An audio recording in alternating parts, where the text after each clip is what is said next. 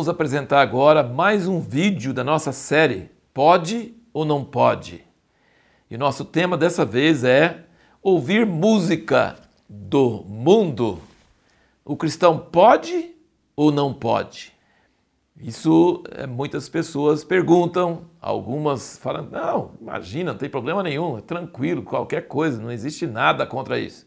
E outros que querem ser mais santos e mais reservados para Deus falam assim: imagina, você não pode ouvir música do mundo porque você vai contaminar sua mente, isso é pecado. E nós precisamos então nos posicionar em relação a tudo isso. Quero lembrar a você que eu não estou querendo dizer que eu tenho a última palavra, que eu sou autoridade sobre isso. Estou querendo apenas falar como um irmão mais velho, com a experiência que Deus tem me dado, e não estou dizendo que o que eu estou falando é a palavra final. Também quero lembrar você, no primeiro vídeo dessa série, falando sobre tatuagem, o cristão pode ou não pode, nós gastamos bastante tempo explicando sobre a lei do Espírito da vida em Cristo Jesus. E que a lei do Espírito da vida em Cristo Jesus nos livrou da lei do pecado e da morte. Ou seja, agora nós não temos uma lista de regras que a gente tem que seguir, algumas regras fora de nós. Nós temos o Senhor das regras dentro de nós. Em algum sentido, nos dá uma liberdade maior mas em outro sentido nos dá uma cobrança maior. E existe, eu acho que comentei no primeiro vídeo, mas se não comentei, vou comentar agora é, novamente ou pela primeira vez. É, existia um artigo que me afetou muito. Meu pai sempre falava desse artigo. Em inglês falava Others may, you cannot. Isso significa outros podem, você não. Então a lei do espírito da vida não traz uma lei universal em muitos desses aspectos. Alguma coisa que Deus permite que outra pessoa faça e ele não sinta nada de problema com aquilo, se você fizer, vai te fazer mal, porque você vai estar desobedecendo esse Senhor que veio habitar em seu interior.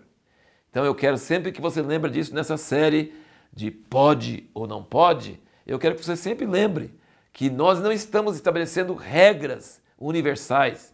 Estamos apenas colocando referenciais para que você medite e você obedeça à voz do Espírito Santo dentro de você. Aprenda a ouvir essa voz e ela vai te ordenar coisas que outros fazem e você não vai poder fazer, porque você vai sentir mal, que ele vai ficar triste com você. Talvez os outros não estão ouvindo ou talvez ele está falando outra coisa com eles. Nós não temos direito de falar dos outros servos. Temos que obedecer ao nosso Senhor e procurar agradá-lo em tudo.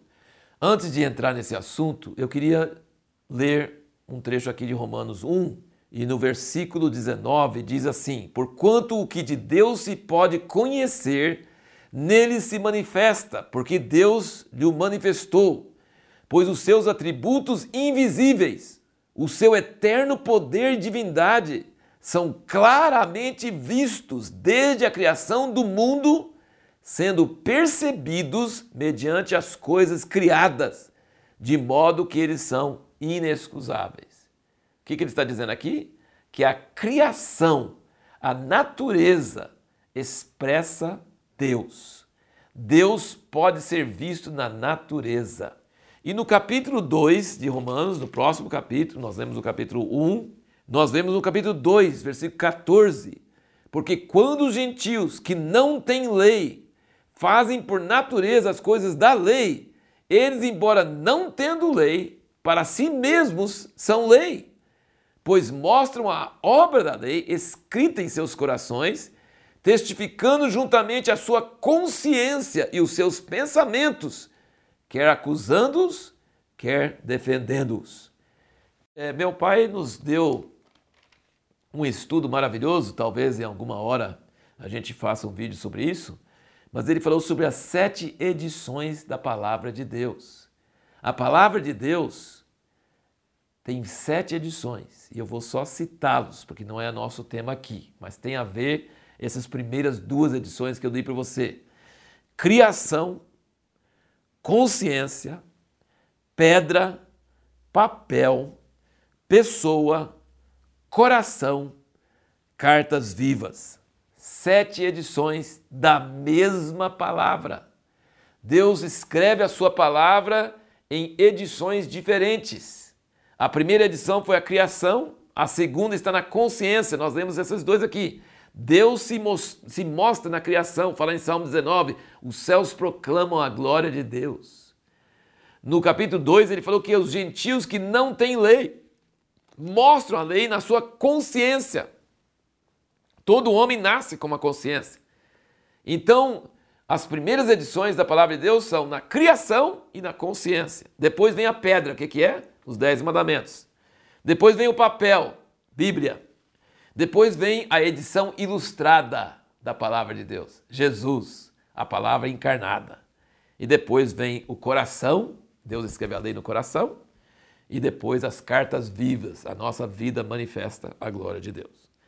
Mas o que, que isso tem a ver com o nosso assunto sobre música do mundo, ouvir ou não ouvir?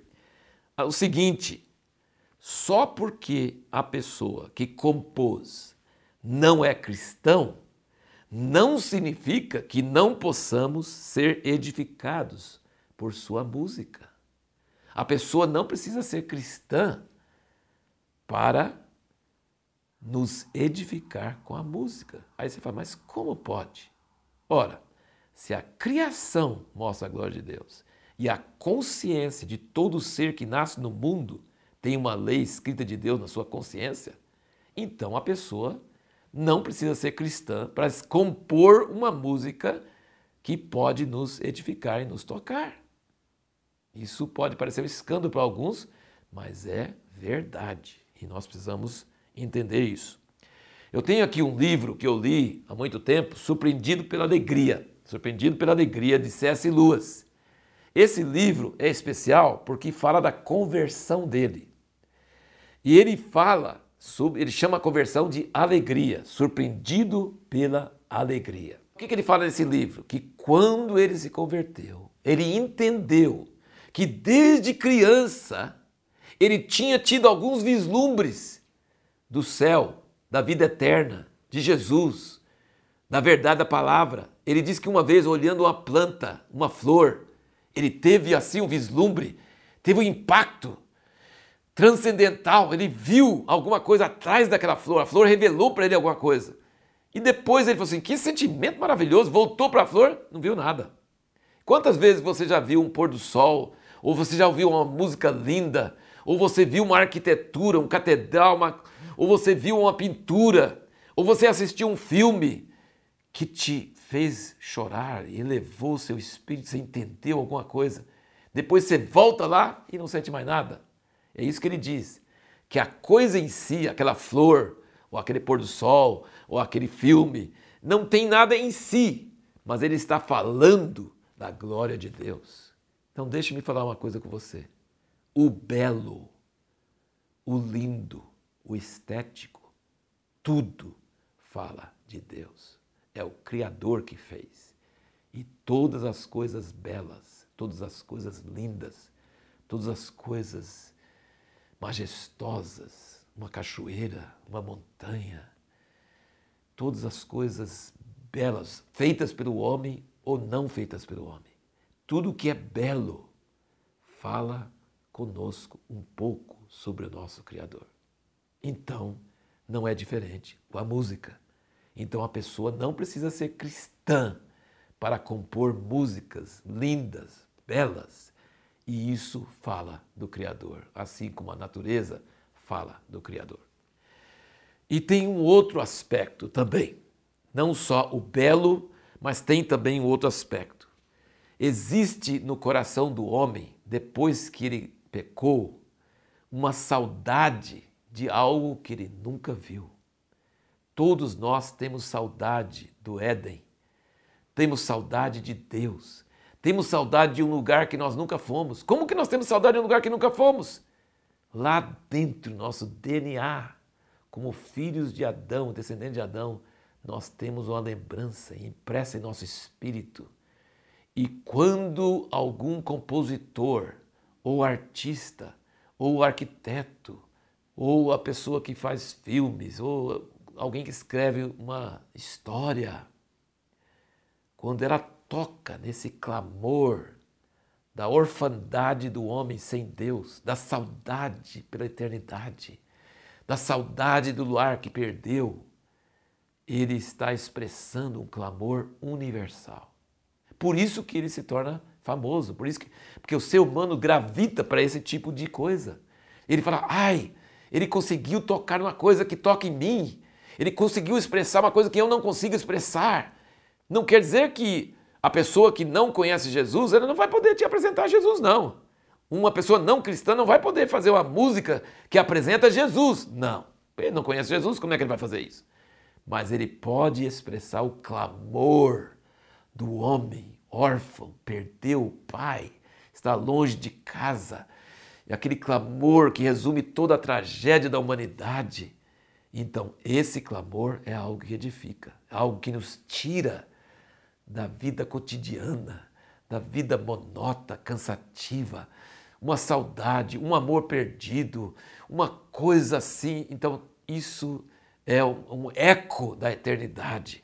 Então, a pessoa não cristã ela não vai conseguir te levar a Cristo mas ela vai poder expressar o clamor por Deus e o clamor por Cristo. E ele vai também conseguir fazer coisas belas, e essas coisas belas todas falam de um Criador que foi ele que originou tudo o que é belo.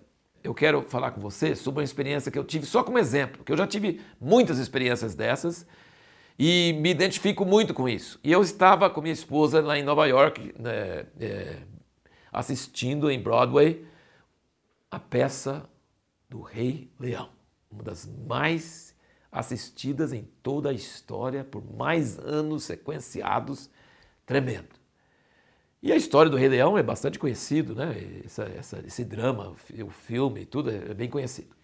Mas uma cena que me tocou profundamente, me trouxe esse eco do clamor, e foi não foi assim é, simbólico, foi assim real. Era o Simba quando ele estava o pai morreu, o tio malvado estava governando com as hienas horríveis. Ele estava longe de sua casa e era uma noite escura e naquele palco lá em Broadway, lindo, maravilhoso, apresentação, tudo. E aí ele canta uma música chamada Noite Infindável.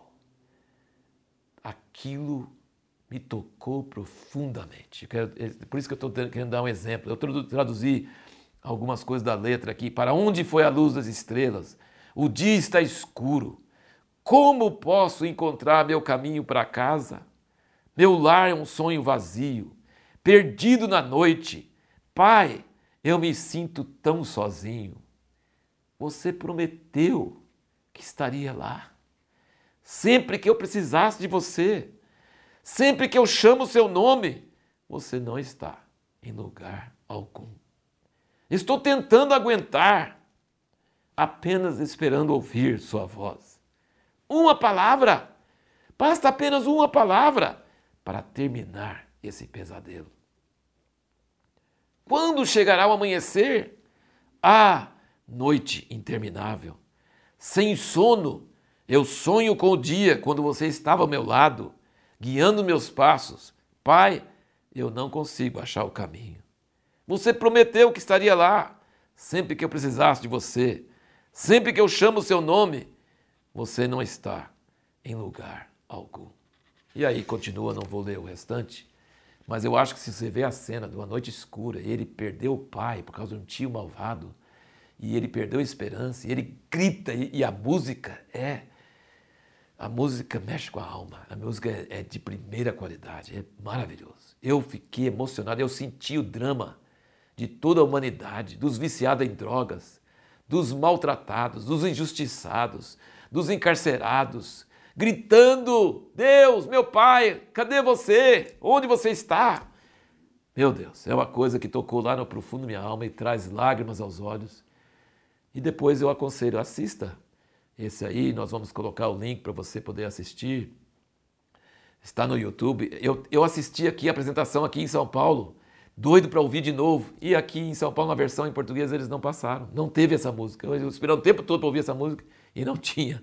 Mas assim, é um exemplo. Eu queria mostrar para você o um exemplo de como uma música feita por pessoas que não conhecem a Deus e não têm conversão, mas eles conseguem expressar o clamor, o clamor da criação. A Bíblia diz que a, a criação geme, suporta angústias. Então tem beleza, tem uma coisa assim profunda da alma. É uma coisa que mexe com a gente e é uma coisa tremenda. Então, se música do mundo for esse tipo de música, cristão pode, não só pode, deve assistir, porque leva muito mais fundo do que algumas músicas bem superficiais evangélicas. Toca muito mais profundo na alma. E dentro desse, desse contexto, tem um autor, eu não sei quais os livros dele em português estão sendo divulgados ou existem. Eu sei que tem, existe em português, mas está fora.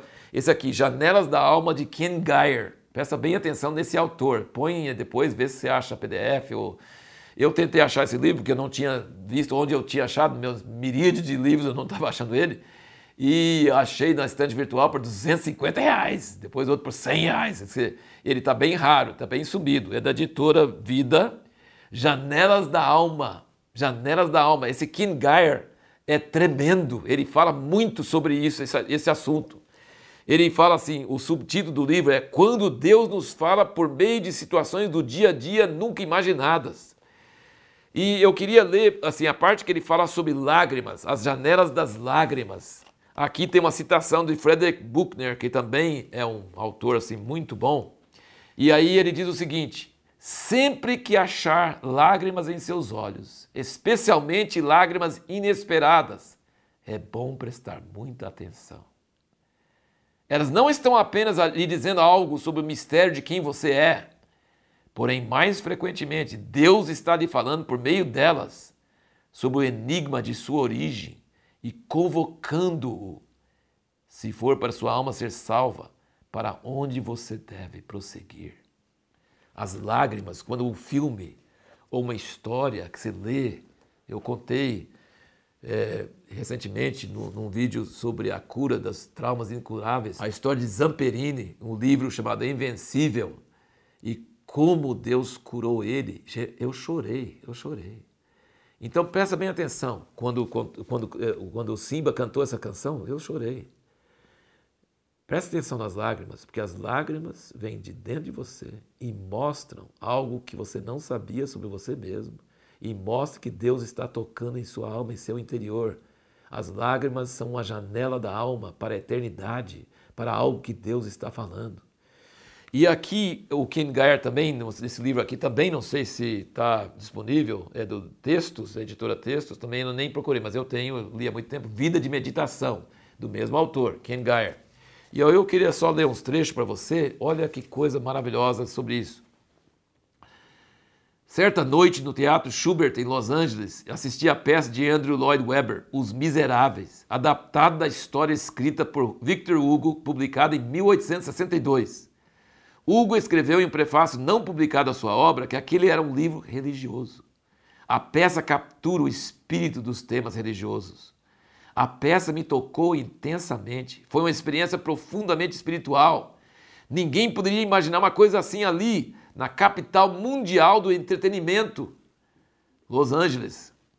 No dia seguinte, escrevi em meu diário sobre a experiência, eis algumas de minhas reflexões, que se voltaram em maior parte para a vida em geral. O cenário, as músicas, a história, tudo era imponente. Cheguei às lágrimas em diversos pontos da peça. Eu me senti atraído por um chamado vindo de algum lugar além das lutas dessa terra, distante mas nítido, chamando numa, num crescendo cada vez maior de convicção de que a vida é curta demais para ser trivial, preciosa demais para ser desperdiçada. Dois dias depois fiz outra anotação no diário, após ouvir a música da peça em um CD, Dessa vez, a meditação, a meditação me conduziu a um lugar mais profundo para avaliar minha vida em particular. Que legado a se deixar ao partir! Uma história que comove a alma e toma a pessoa pela mão e a conduz às fronteiras do mundo visível para vislumbrar um momento fugaz da glória do mundo invisível. Ele fala aqui sobre as canções, ele é, é, bastante coisa, né, não dá, mas é que ele diz, a música suscitou além de aplausos, lágrimas. O aplauso resultou da beleza da canção e da maestria com que foi cantada, mas as lágrimas, essas vieram de outro lugar mais profundo. Então, é, eu acho que deu para você entender o que eu estou querendo dizer aqui é que tem músicas e não é só músicas, tem filmes. Ele fala aqui daquela aqui é um outro livro, mas esse livro é em inglês, né? O Abraço Divino, um convite para dançar em intimidade com Cristo, é o mesmo autor, King Geyer. Esse cara, se você ver algum livro dele, ele cita C.S. Lewis e ele fala de várias coisas. E ele fala daquela música, daquele música que o Pavarotti cantava e alguns do, do The Voice cantaram, Nessa Durma, Nessa Durma. Essa música também me toca profundamente.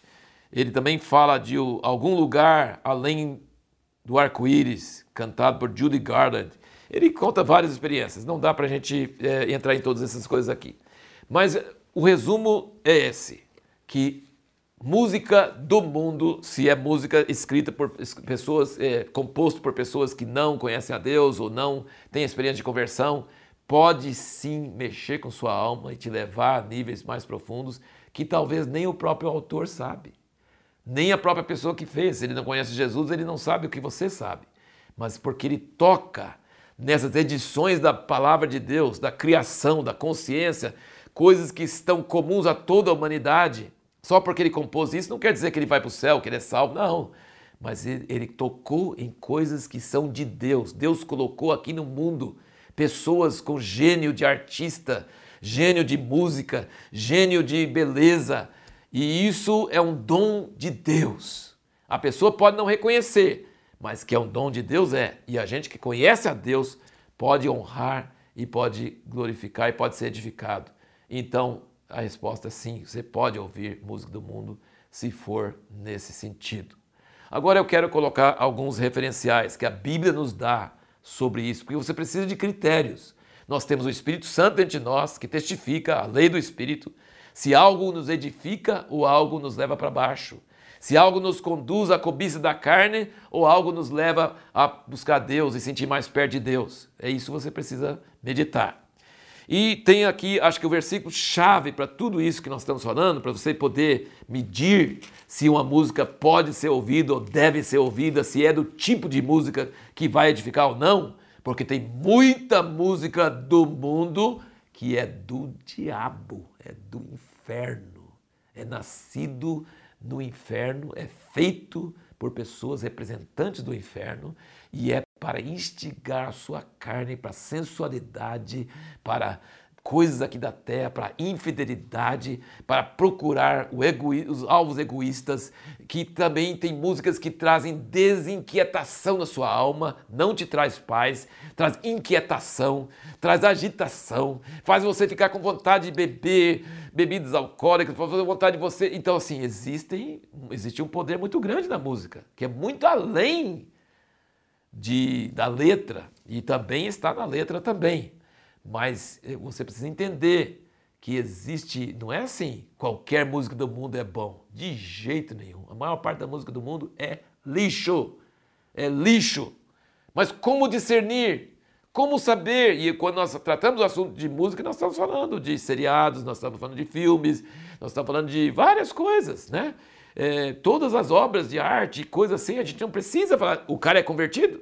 O cara é cristão? Foi ele que. Não, nós precisamos saber nos leva para mais perto de Deus, nos faz pensar sobre as grandes questões da vida, nos leva para fora dessa vida cotidiana, essa vida é, rotineira, essa vida cansativa, nos leva a, aos grandes anseios da humanidade, ao clamor da criação por Deus, nos mostra alguns aspectos da beleza, do amor de Deus, da beleza de Deus, da estética de Deus. Isso é bom. Mas se não, não. Filipenses 4, 5 fala: Seja a vossa moderação conhecida de todos os homens. Aí está uma dica também, gente. Qualquer coisa, por melhor que seja, com moderação. Não coma muito mel, come um pouquinho. Se comer muito, vai fazer mal. Não, se você tem um livro muito bom, não leia ele tudo de uma vez. Lê um capítulo por dia. Você tem um seriado bom, assiste um episódio por vez. Sabe? Domínio próprio. Não fica gastando tudo de uma vez. Aí não. Doce é bom, mas em exagero dá dor de barriga. Então, vamos assim ser moderação. Ele fala assim: se a vossa moderação conhecida de todos os homens, perto está o Senhor. Não andeis ansiosos por coisa alguma, antes em tudo sejam os vossos pedidos conhecidos diante de Deus pela oração e súplica com ações de graças. E a paz de Deus, que excede todo entendimento, guardará os vossos corações, os vossos pensamentos em Cristo Jesus. É uma grande dica. Quando você termina de assistir um filme, ou quando você está lendo um livro, ou quando está vendo um episódio, você sente paz depois? Ou você sente agitado? E você sente incomodado? E você sente despertado coisas carnais dentro de você? Presta bem atenção. A paz de Deus guardará os vossos corações, os vossos pensamentos em Cristo Jesus. Quanto ao mais, irmãos, tudo o que é verdadeiro, tudo o que é honesto, tudo o que é justo, tudo o que é puro, tudo o que é amável, tudo o que é de boa fama, se há alguma virtude, se há algum louvor, nisso pensai. Nós precisamos usar isso como referencial. Música é poderosa. Ela é poderosa para o bem e ela é poderosa para o mal. Não escute música, não fique ouvindo música que apela para seus instintos carnais. Assista música que te eleva, que te faz pensar em coisas profundas, coisas edificantes. O que ele fala aqui? Não fala que é só coisa da Bíblia, não. Tudo que é verdadeiro, tudo que é honesto, tudo que é justo, tudo que é puro, tudo que é amável, tudo que é de boa fama, se há alguma virtude, se há algum louvor, nisso pensar. Então, fica aí o meu conselho para você. Preste bem atenção no que está acontecendo no seu interior.